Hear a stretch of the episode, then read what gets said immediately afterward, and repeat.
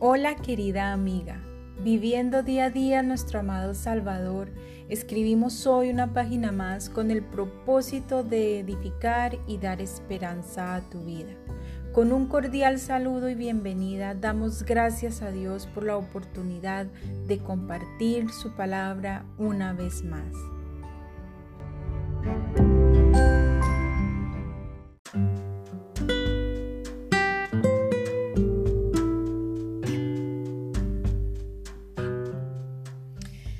Querida amiga, continuando con nuestro estudio Acepta la educación del Señor, hoy veremos Mujer acepta la corrección del Señor, cuarta parte, la última parte de la lección número 4. Durante el periodo de reprensión, el Señor nos está capacitando para ver que las pruebas, experiencias y correcciones que Él manda son para nuestro mayor bien. Este es el fruto apacible de justicia. Pareciera que no hay nada agradable en la corrección, pero si la aceptamos de la forma correcta, producirá frutos preciosos en nuestra vida. Vamos a leer lo que dice la Biblia. Hebreos 12:11 es la cita que vamos a leer. Es verdad que ninguna disciplina al presente parece ser causa de gozo, sino de tristeza, pero después da fruto apacible de justicia a los que en ella han sido ejercitados. Según el versículo, la corrección del Señor produce el fruto apacible de justicia y también dice que ese fruto se produce en los que en ella han sido ejercitados, o sea, en aquellos que son sumisos a la corrección de Dios. David conoció lo que era tener sobre él la mano correctora del Señor. Conoció también lo que era someterse a Dios sin acusarle injustamente ni guardar resentimiento contra él. En cambio, agradeció a Dios por su fidelidad. Leamos lo que dijo David en el Salmo 119, 75. Conozco, oh Jehová, que tus juicios son justos y que conforme a tu fidelidad me afligiste. Salmo 119, 75. Esta es la actitud correcta frente a la corrección del Señor, con humildad y reconociendo que todo lo que hace el Señor es por amor a nosotras y conforme a su fidelidad.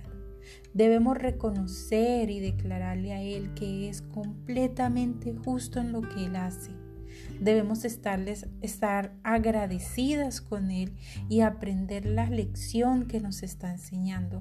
Además, debemos darnos cuenta de que Dios usará nuestra experiencia para ayudar a otras mujeres que vienen después de nosotras. Y no solamente a otras mujeres, a nuestros hijos, familiares, amigos. Recuerda lo que dice el Señor en su santa palabra, por lo cual levantad las manos caídas y las rodillas paralizadas y haced sendas derechas para vuestros pies, para que lo cojo no se salga del camino, sino que sea sanado. Hebreos capítulo 12, verso 12 y 13. ¿Qué significa esto? Significa, amada, que no vivimos para nosotras mismas.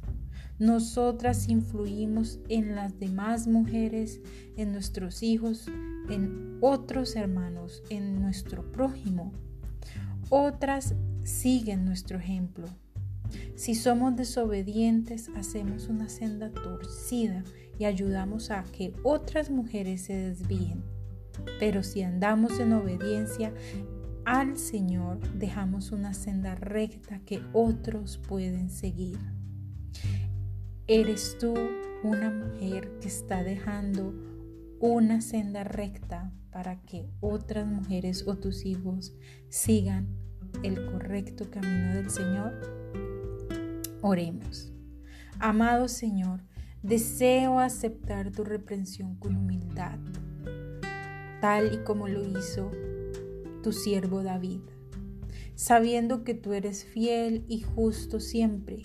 Por lo tanto, ayúdame a crecer en mi, en mi visión espiritual frente a las diferentes situaciones que se presentan en mi vida y a poder evitar tomar decisiones que me llevan a pecar. Pero si en el camino cayere, no ocultes de mí tu rostro y dame el discernimiento y la sabiduría necesaria para aprender a no caer más. Quiero que mis huellas sean sendas de justicia que den ejemplo a otras mujeres. Amén. Por el momento y con amor les habló Tania M. Olson. Nos veremos en una próxima oportunidad con una reflexión más aquí en Diario de una Mujer Cristiana. Bendiciones mil. you